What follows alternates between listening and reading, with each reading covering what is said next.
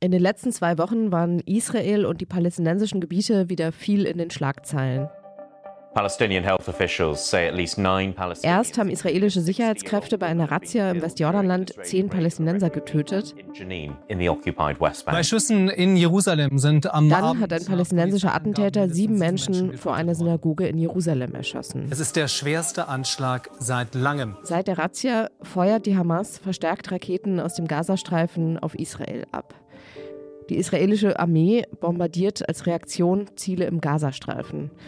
Und die Regierung in Israel will strengere Sicherheitsgesetze einführen. So soll der Waffenbesitz für Israelis erleichtert werden, hieß es nach Beratungen von Premierminister Netanyahu im Sicherheitskabinett. Wir sehen also viel Gewalt auf beiden Seiten. Und da stellt sich die Frage, warum eskaliert die Lage gerade jetzt? Und warum passiert es überhaupt immer wieder? Warum ist dieser Konflikt 75 Jahre nach der Staatsgründung Israels immer noch ungelöst?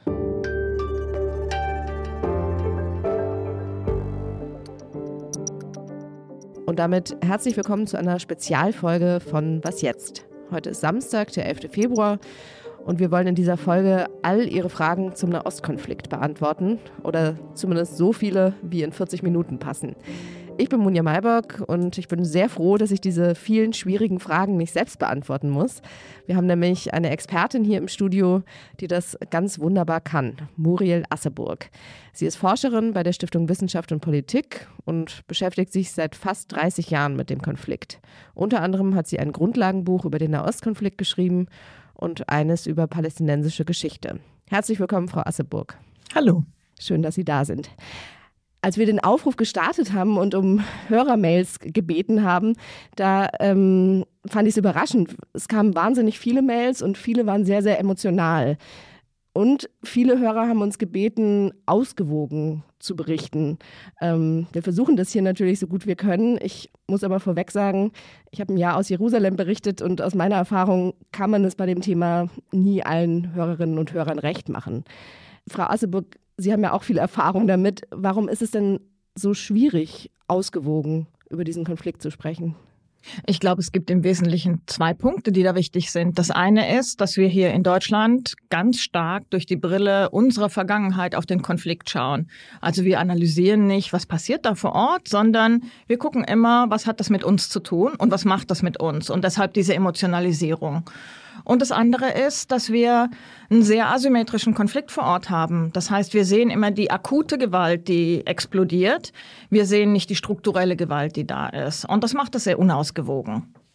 Das heißt, im Grunde, es muss Tote geben, damit wir überhaupt drüber sprechen. Die alltägliche Gewalt. Leider ja. Das ist das, was die Berichterstattung natürlich prägt. Nicht der Hintergrund, nicht die Erklärung der Entwicklungen, sondern eben immer dann, wenn es Tote gibt, wenn es Gewalt gibt, wenn Blut fließt. Seit Ende Dezember ist ja in Israel eine neue Regierung im Amt. Es ist die rechteste, die das Land jemals hatte. Mehrere Hörerinnen und Hörer haben uns die Frage gestellt, hat es auch mit dieser neuen Regierung zu tun, dass die Lage gerade jetzt eskaliert? Ich würde sagen, jein. Ja, weil die Lage eigentlich letztes Jahr schon sehr stark eskaliert ist. Das hat aber hier in den Medien nicht so eine große Rolle gespielt. Also wir haben im letzten Jahr 2022 schon Anschläge in Israel gehabt. Wir haben Militäreinsätze in den palästinensischen Städten, vor allem in der nördlichen Westbank gehabt. Und es hat dazu geführt, dass sich dort neue bewaffnete Gruppierungen rausgebildet haben. Es hat dazu geführt, dass bei diesen Einsätzen der Armee letztlich so viele Palästinenserinnen und Palästinenser umgekommen sind, wie seit der zweiten Intifada nicht mehr. Also das war für Palästinenserinnen und Palästinenser in der Westbank das tödlichste Jahr seit 2005. Mhm. Und kann man trotzdem schon was sagen, was jetzt neu ist unter der neuen Regierung? Es ist ein völlig anderer Ton jetzt. Ja. Die vorherige Regierung hat darauf gesetzt, den Konflikt zu schrumpfen, hat also Maßnahmen ergriffen, die zumindest den Alltag der Palästinenserinnen und Palästinenser hätten etwas verbessern sollen.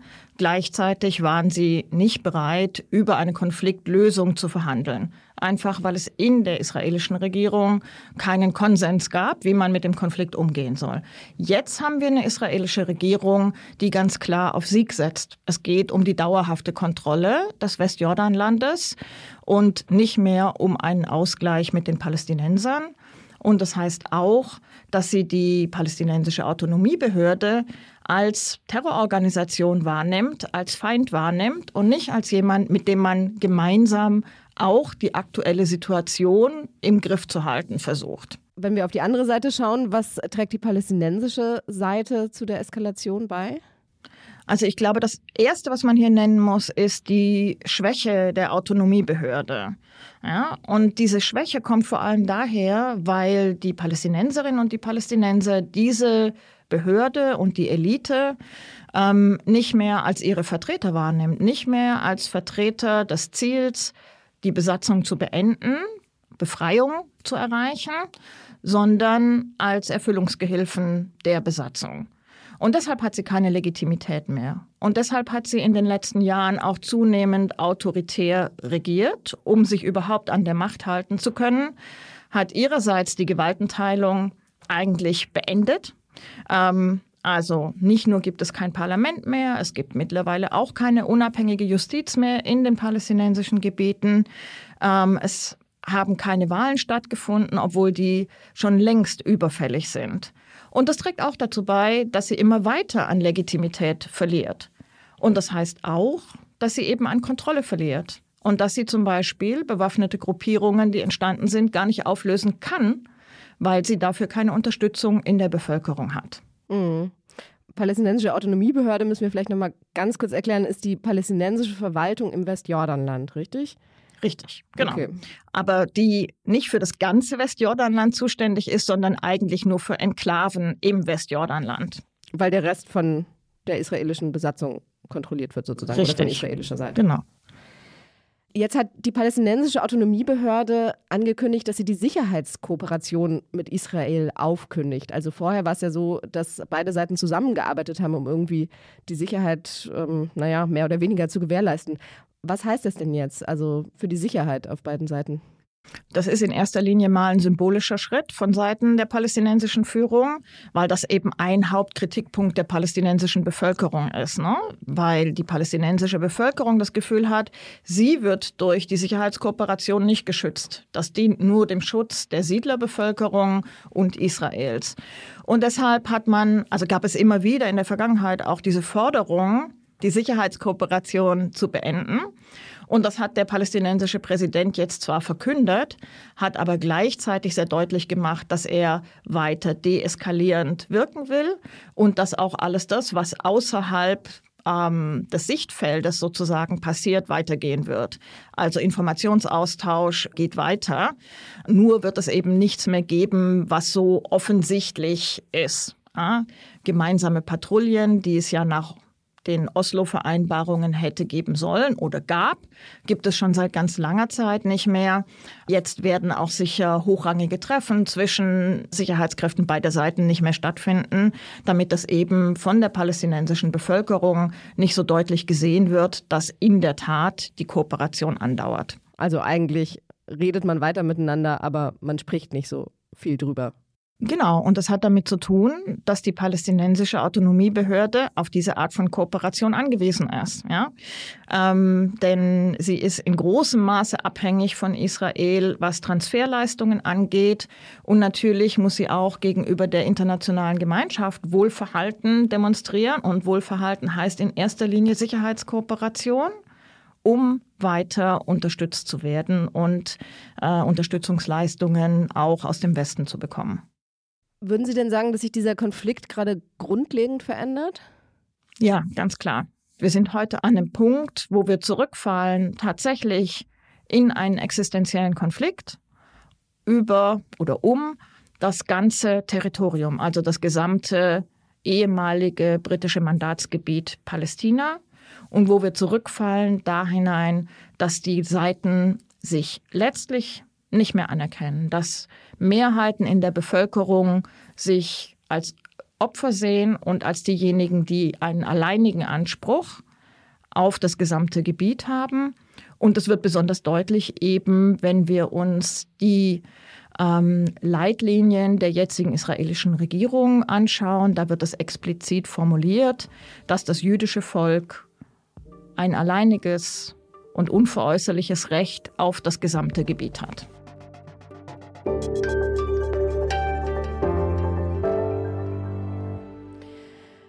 Lassen Sie uns doch mal ein bisschen zurück in die Geschichte gehen. Ich glaube, dann versteht man manche Dinge noch ein bisschen besser.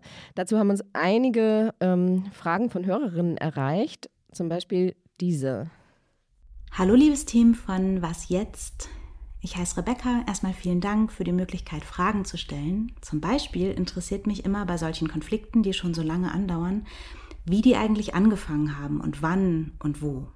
Ist es hier möglich, das irgendwie zu erklären? Ja, ähm, der Konflikt, so würde ich das erklären, hat hier in Europa angefangen, und zwar in der zweiten Hälfte des 19. Jahrhunderts. Und entscheidend waren dabei der sich herausbildende Nationalismus in Europa, ähm, zunehmender Antisemitismus, der dann eben sich in Pogromen gegen Jüdinnen und Juden in Europa ausgewirkt hat. Und vor diesem Hintergrund ist der sogenannte politische Zionismus entstanden. Also die Idee, dass Juden einen eigenen Staat haben wollten und ähm, ein Recht auf Selbstbestimmung eingefordert haben. Das hat dazu geführt, dass ab ungefähr 1880 äh, immer mehr Jüdinnen und Juden aus Europa nach Palästina ausgewandert sind, sich dort niedergelassen haben und dann in Konkurrenz gekommen sind um Land, um Ressourcen mit der dort ansässigen, ganz überwiegend palästinensischen, damals hätte man gesagt arabischen Bevölkerung. Es gab auch einen kleinen Teil ansässiger Juden, aber der Großteil ist dann in den nächsten Jahrzehnten eben eingewandert. Und das hat zunehmend zu Konflikten geführt, auch zu bewaffneten Auseinandersetzungen vor Ort. Was waren denn so die wichtigsten Wegmarken in dem Konflikt? Da gibt es viele. Ja. Ich ja, versuche ja. mal tatsächlich, mich auf die allerwichtigsten zu beschränken. Und ich denke, auch hier muss man zuerst nach Europa gucken. Also die Konkurrenz der damaligen Großmächte Frankreich und Großbritannien um Einfluss in der Region die dazu geführt hat, dass sich die beiden Großmächte 1916 im sogenannten Sykes-Picot-Abkommen darauf geeinigt haben, die Region unter sich aufzuteilen.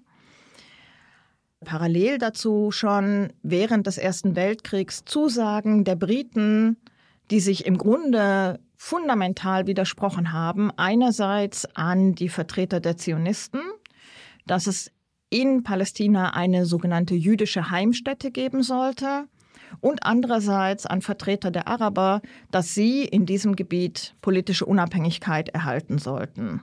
Dann nach dem Ersten Weltkrieg mit dem Zusammenbruch des Osmanischen Reiches hat Großbritannien ähm, ein Mandat übernommen, ein Mandat ähm, über was sich dann Palästina nannte, und Transjordanien, also die Gebiete, die heute zu Jordanien gehören. Und dann kam es ja irgendwann zur Unabhängigkeit Israels 1948 mit einem Teilungsplan der Richtig. Vereinten Nationen. Die äh, Briten haben signalisiert, dass sie der zunehmenden Gewalt, ähm, den zunehmenden Angriffen auch auf sie nicht mehr Herr geworden sind und haben deshalb die UN angerufen und eingeschaltet und darum gebeten, eine Lösung vorzulegen, eine Regelung vorzulegen.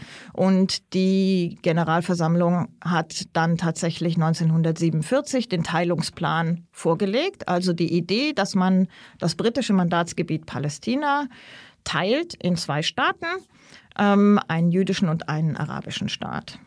Im Mai 1948 Nachdem die britischen Truppen abgezogen waren, hat Israel dann seine Unabhängigkeit erklärt, hat damit das Selbstbestimmungsrecht umgesetzt, hat einen Zufluchtsort etabliert für Jüdinnen und Juden aus aller Welt.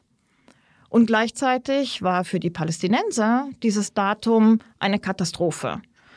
Katastrophe ist ähm, der arabische Begriff, Nakba steht für Katastrophe, weil in diesen Auseinandersetzungen um vor und nach der Unabhängigkeit rund 700.000 Palästinenserinnen und Palästinenser vertrieben worden sind oder geflüchtet sind und damit für den Großteil der Bevölkerung ein Leben im Exil angefangen hat.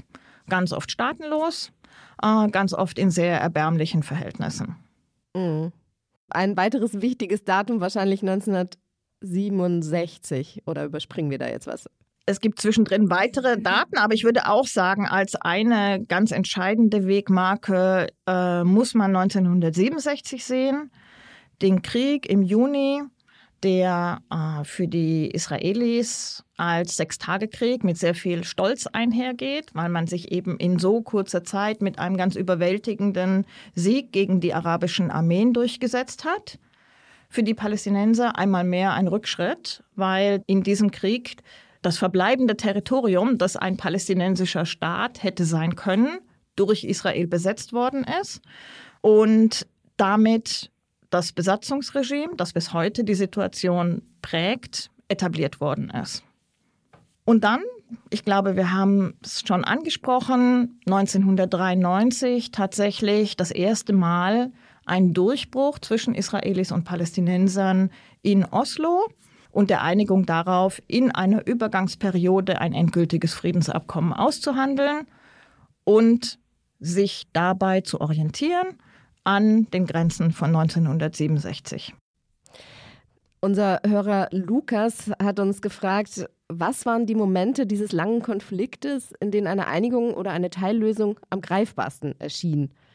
Ist das dann Oslo? Ja, würde ich ja. tatsächlich sagen, ja, weil das eben das erste Mal war, dass die beiden Seiten überhaupt direkt miteinander verhandelt haben, ähm, dass man sich darauf geeinigt hat, durch Verhandlungen zu einer Regelung zu kommen, dass man sich auf die Teilung des Landes geeinigt hat und damit auf die Umsetzung des Teilungsplans von 1947, wenn auch mit anderen Grenzen und weil dann eben das erste Mal eine palästinensische Selbstverwaltung möglich wurde mit sehr beschränkten Kompetenzen und erstmal in Enklaven, aber eben die palästinensische Führung dadurch auch die Option hatte, in die palästinensischen Gebiete zurückzukehren, die ja vorher ähm, im Exil immer gewirkt hat. Ja. Und man kann sich fragen, ob das nicht ein vergiftetes Geschenk war, zurückzukehren, weil sie sich damit natürlich auch letztlich unter das Besatzungsregime begeben hat und in diese schwierige Situation gekommen ist, einerseits Partner Israels zu sein bei der Umsetzung von Übergangsvereinbarungen und andererseits ja eigentlich die Befreiungsorganisation zu repräsentieren, die eben gegen Israel kämpft und für die Befreiung der Palästinenser kämpft und auch die Verantwortung hat für die Flüchtlinge weltweit. Wir sprechen ja jetzt viel über Territorium.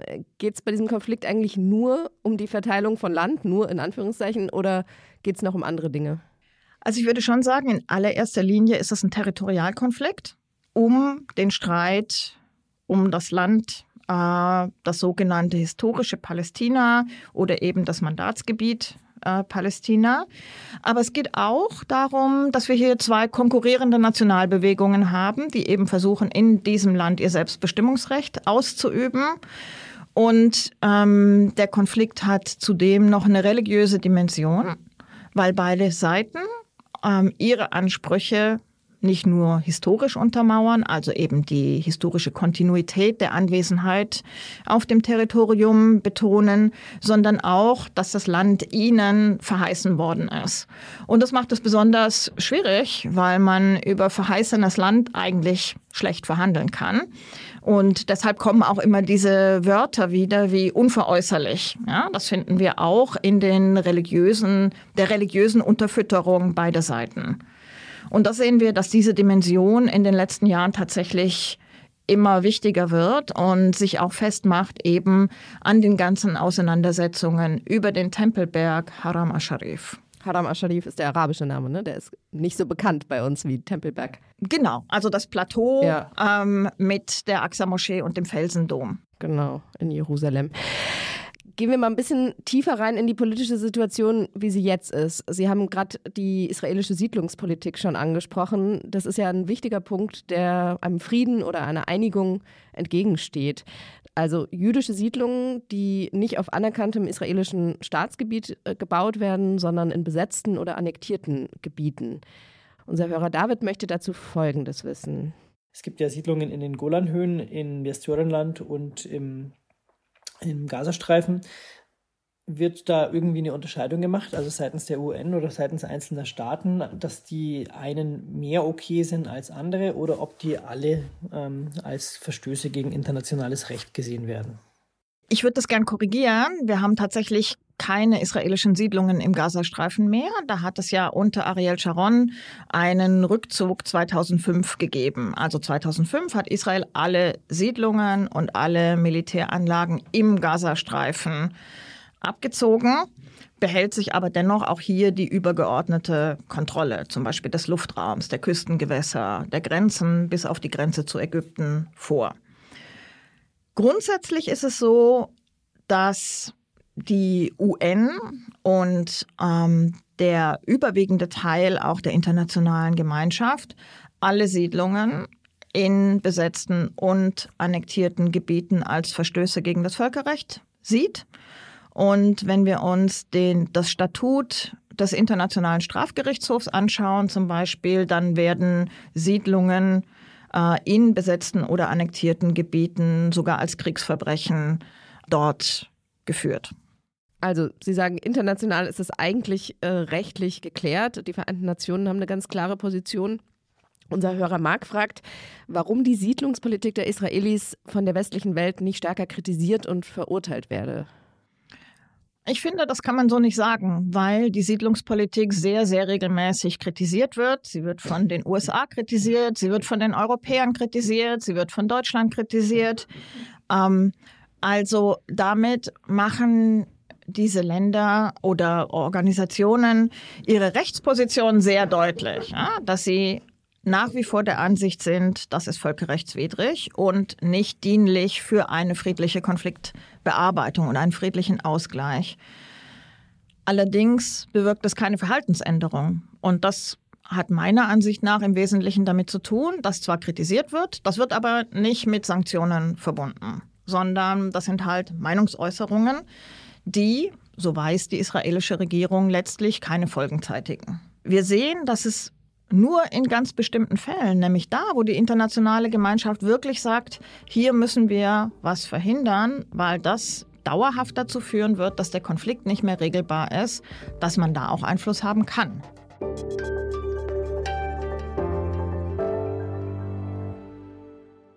Eine Frage hat uns zur Bevölkerung auf beiden Seiten erreicht. Hallo, ich bin der Luis und ich wollte wissen, wie das Bevölkerungsverhältnis ist von Juden, die im Westjordanland leben und von Palästinensern in Israel. Ich versuche das vielleicht mal insgesamt zu umreißen. Wir haben in dem Gebiet zwischen Mittelmeer und Jordanfluss heute ungefähr 14 Millionen Menschen. Davon sind die Hälfte Juden und die Hälfte Araber oder Palästinenser. Ähm, wir haben ungefähr neun Millionen israelische Staatsbürger. Davon sind zwei Millionen palästinensische Israelis. Ungefähr 20 Prozent, ein bisschen mehr. Bisschen mehr. Wir haben in den palästinensischen Gebieten ungefähr fünf Millionen Palästinenser, ungefähr drei Millionen davon in der Westbank. Und da leben eben auch noch ungefähr 700.000 Siedlerinnen und Siedler. Und wie hat sich das verändert in letzter Zeit? Ich glaube, das ist ein Paradox, obwohl die Bevölkerung sich vor allem in der Westbank immer stärker vermischt, vermischt sie sich eben nicht. Ja? Also wir haben eine Präsenz von Siedlungsbevölkerung in der Westbank, aber das ist kein Zusammenleben. Das ist ein völlig getrenntes Leben zwischen den Palästinensern und den Israelis, den israelischen Siedlern vor Ort. Ähm, und im Gegenteil, seit der zweiten Intifada ist all das, was es früher auch an Verbindungen zwischen Israelis und Palästinensern gab, letztlich abgebrochen. Also dass zum Beispiel Israelis in die Westbank fahren, um ihr Auto reparieren zu lassen, um einkaufen zu gehen, dass Palästinenser nach Israel fahren, um ans Meer zu gehen, um ihre zerstörten Dörfer zu besuchen, um Verwandte zu besuchen. All das findet im Grunde heute nicht mehr statt, aufgrund der sehr effizienten Abregelung und der Sperranlagen, die es zwischen Israel und der Westbank gibt. Und der Gazastreifen ist ja auch hermetisch abgeregelt. Das heißt, da kommt niemand raus ohne Genehmigung. Wenn man jetzt drüber spricht, wie man diesen Konflikt lösen könnte, dann gibt es ja im Grunde zwei Modelle. Sie haben es schon angesprochen, die Zwei-Staaten-Lösung, also einen israelischen und einen palästinensischen Staat, und die Ein-Staaten-Lösung, also dass die Palästinenser gleichberechtigt mit den Israelis in einem Staat leben. Eileen hat uns geschrieben, wie könnte eine Zwei-Staaten-Lösung in der Praxis aussehen? Und wäre das ein realistisches Szenario, in dem die Sicherheit beider Staaten gewährleistet sein könnte? Also theoretisch kann man sich das vorstellen und das ist ja sehr weitgehend auch verhandelt worden und verschiedene Initiativen haben auch Blaupausen vorgelegt, wie das aussehen könnte. wir hätten dann zwei Staaten entlang den Grenzen von 67 mit einem Gebietstausch, was heißen würde, dass Israel die Siedlungsblöcke annektieren würde und die Palästinenser dafür Land im Kernland Israels bekommen würden. Wir hätten in Jerusalem den Zugang zu den heiligen Städten für alle mit einem bestimmten, mit einem besonderen Regime. Ähm, und wir hätten eben spezielle Sicherheitsvorkehrungen, in denen die palästinensische Seite wahrscheinlich über einen Übergangszeitraum eingeschränkte Souveränität im Sicherheitsbereich hätte. Schwierig zu regeln ist die Flüchtlingsfrage. Auch hier gibt es aber Möglichkeiten tatsächlich, wo unterschieden wird dann zwischen dem Recht auf Rückkehr und Entschädigung für palästinensische Flüchtlinge und einer Umsetzung, die im Wesentlichen eine Rückkehr nach Palästina, also in den Staat Palästina, dann bedeuten würde, aber nur in ganz geringem Maße ins Kernland Israel. Mhm. Man hört ja trotzdem immer wieder, die Zwei-Staaten-Lösung sei tot. Unser Hörer Benjamin hat gefragt, warum scheint die Zwei-Staaten-Idee keine Lösung zu sein? Scheitert es nur an der Jerusalem-Frage?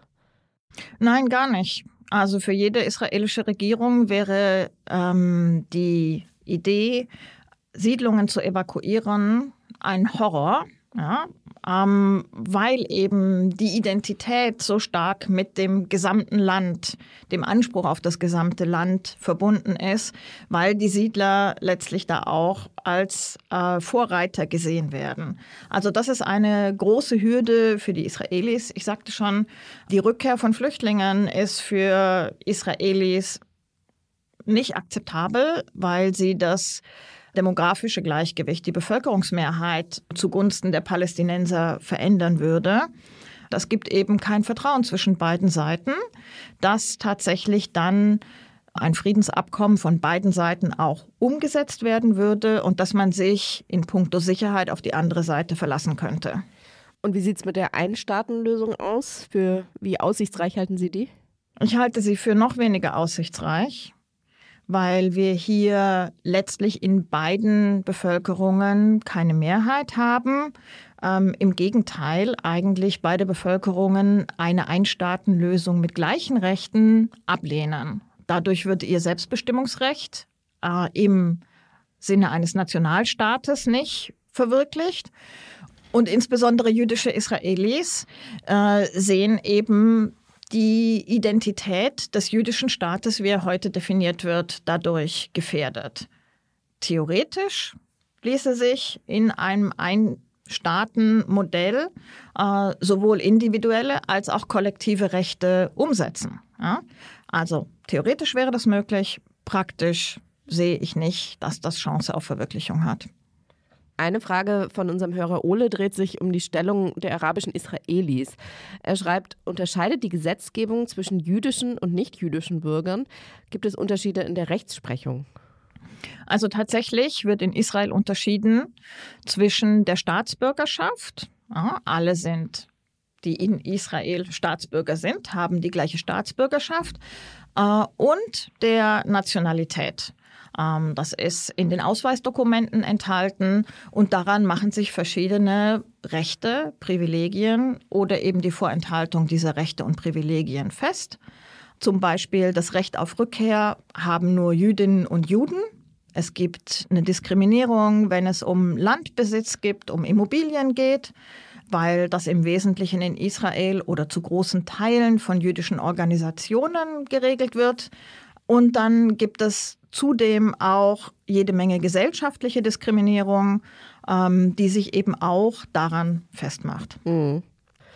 Unsere Hörerin Kati hat auch eine Frage zu den arabischen Israelis. Wie beurteilen die arabischen Israelis bzw. die muslimische Bevölkerung in Israel die aktuelle Situation?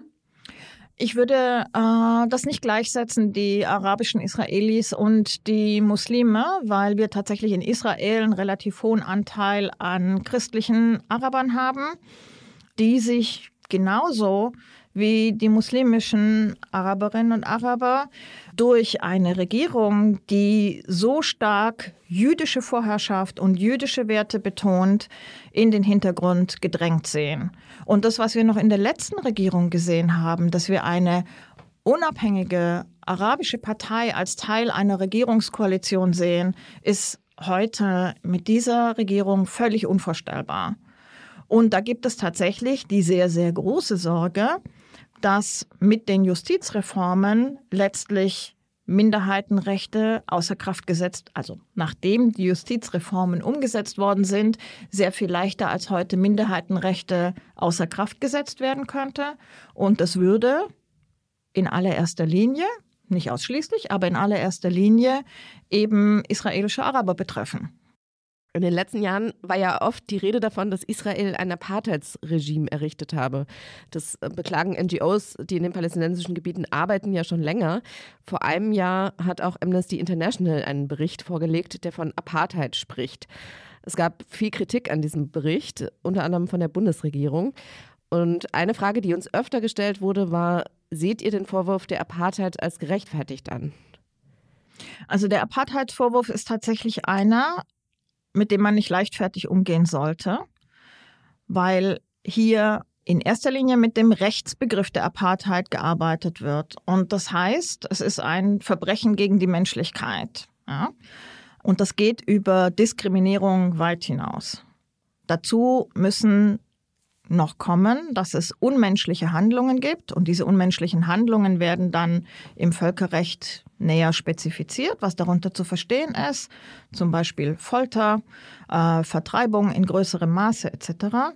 Und es muss dazu kommen, ein, eine Intention, eine Absicht, dauerhaft ein System von Kontrolle über eine andere Bevölkerungsgruppe aufrechtzuerhalten. Meiner Ansicht nach sehen wir diese drei Kriterien erfüllt, wenn wir aufs Westjordanland schauen. Ich bin nicht davon überzeugt, dass wir das auch im Kernland Israels sehen.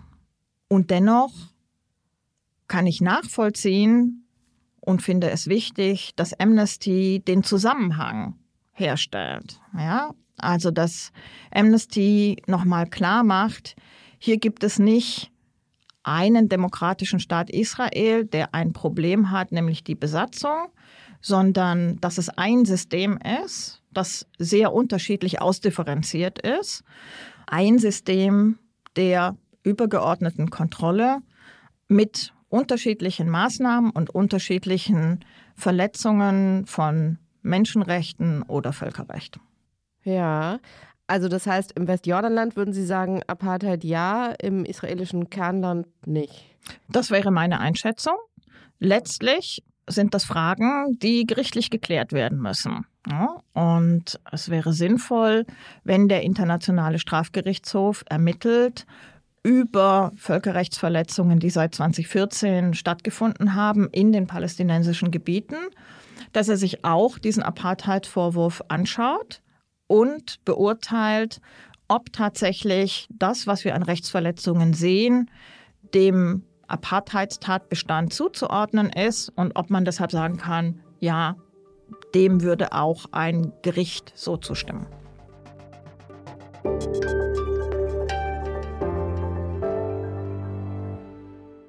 Gehen wir mal ein bisschen weg von der großen Politik und schauen auf das Leben der Menschen vor Ort. Dazu hat uns Florian eine Sprachnachricht geschickt. Ich würde mich freuen, in eurer Folge mehr aus dem Alltag in den Regionen zu erfahren.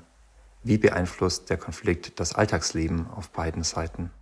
Ich glaube, es ist wichtig zu sehen, dass die Auswirkungen auf beiden Seiten sehr, sehr unterschiedlich sind. Es gibt viele in Israel, die mit dem Konflikt nicht täglich konfrontiert sind, wohingegen die palästinensische Bevölkerung eigentlich jeden Tag im Alltag mit der Besatzung konfrontiert ist, mit Auswirkungen der Einschränkungen von Bewegungsfreiheit, mit Siedlergewalt etc. wenn eine Krebspatientin in Gaza behandelt werden will, ist das im Gazastreifen nicht möglich, weil es da keine ausreichend modernen Einrichtungen gibt. Sie würde in der Regel nach Ostjerusalem ins Krankenhaus gehen und braucht dazu eine israelische Genehmigung. Solche Genehmigungen werden oft nicht erteilt oder es dauert sehr, sehr lange, bis sie erteilt werden.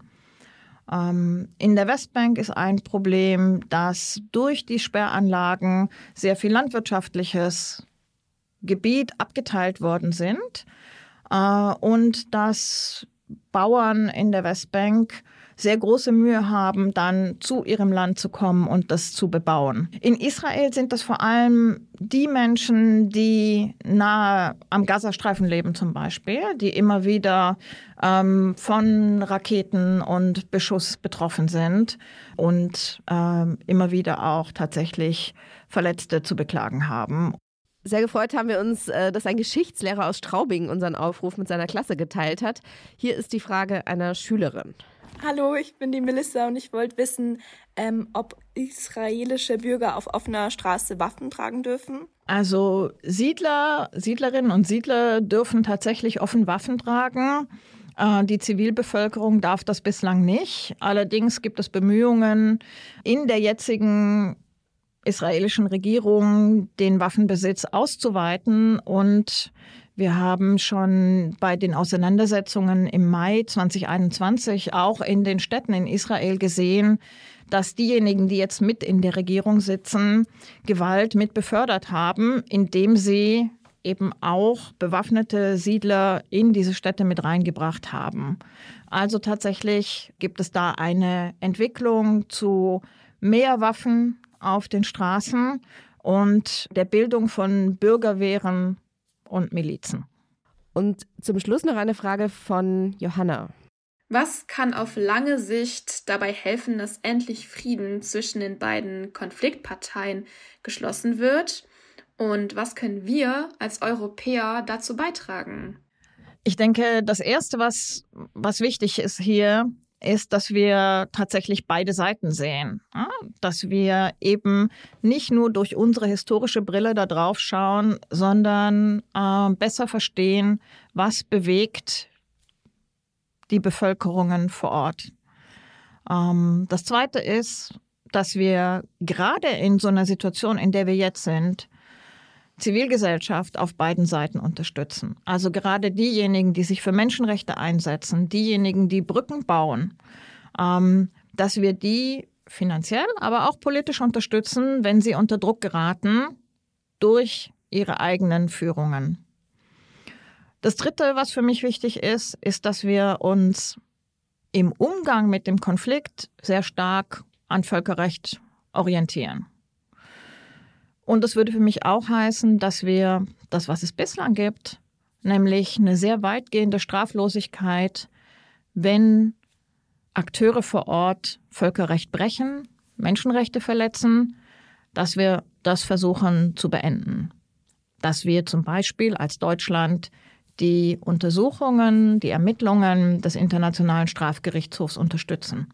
Und da geht es durchaus um beide Seiten, weil beide Seiten immer wieder Völkerrecht verletzen.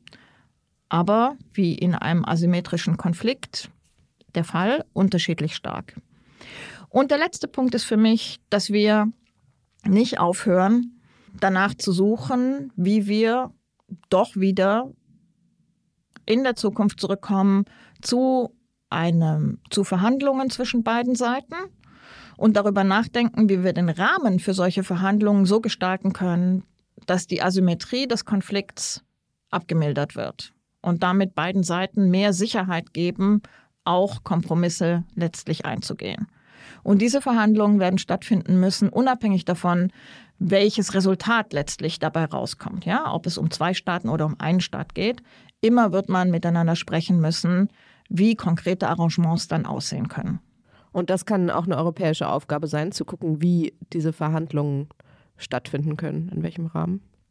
Ich fände das sehr wichtig, dass die Europäer sich hier engagieren, eben auch zu schauen, wie können wir dazu beitragen, so einen Rahmen für Verhandlungen zu schaffen. Ja, das heißt nicht, dass wir zwingend den Hauptvermittler ersetzen, Aber was ist unser Beitrag dazu? Wie können wir da unterstützen? Vielen, vielen Dank, Frau Asseburg, für Ihre Zeit. Ja, sehr gerne. Und außerdem vielen Dank an Pia Rauschenberger, die die Redaktion der Folge übernommen hat, und an Ole Pflüger, der die Produktion übernommen hat.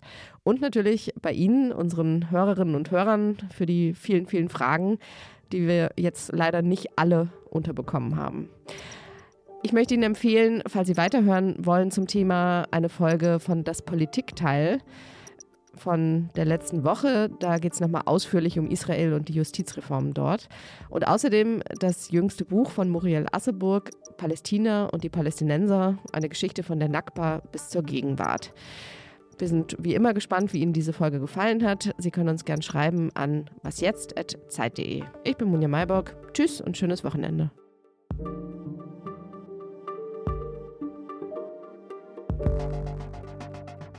Thank